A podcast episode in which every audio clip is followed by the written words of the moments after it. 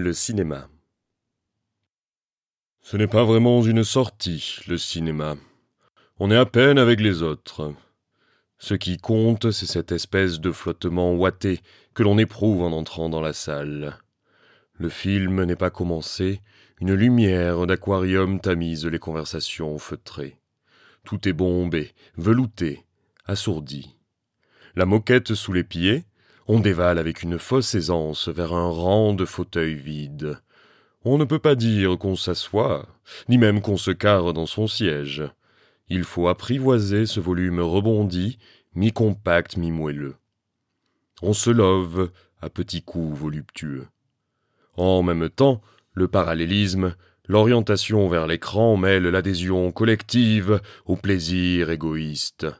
Le partage s'arrête là, presque. Que saura-t-on de ce géant désinvolte qui lit encore son journal, trois rangs devant? Quelques rires, peut-être, au moment où l'on aura Paris. Ou, pire encore, quelques silences au moment où l'on aura ri soi-même. Au cinéma, on ne se découvre pas.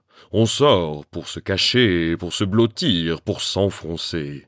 On est au fond de la piscine, et dans le bleu, tout peut venir de cette fausse scène, sans profondeur, abolie par l'écran. Aucune odeur, aucun coulis de vent dans cette salle penchée vers une attente plate, abstraite, dans ce volume conçu pour déifier une surface. L'obscurité se fait, l'autel s'allume. On va flotter, poisson de l'air, oiseau de l'eau. Le corps va s'engourdir et l'on devient campagne anglaise, avenue de New York ou pluie de Brest. On est la vie, la mort, l'amour, la guerre, noyé dans l'entonnoir d'un pinceau de lumière où la poussière danse. Quand le mot fin s'inscrit, on reste prostré, en apnée. Puis la lumière insupportable se rallume. Il faut se déplier alors dans le coton et s'ébrouer vers la sortie en somnambule.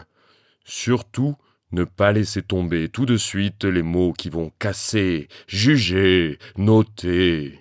Sur la moquette vertigineuse, attendre patiemment que le géant au journal soit passé devant. Cosmonaute Pato, gardez quelques secondes cette étrange apesanteur.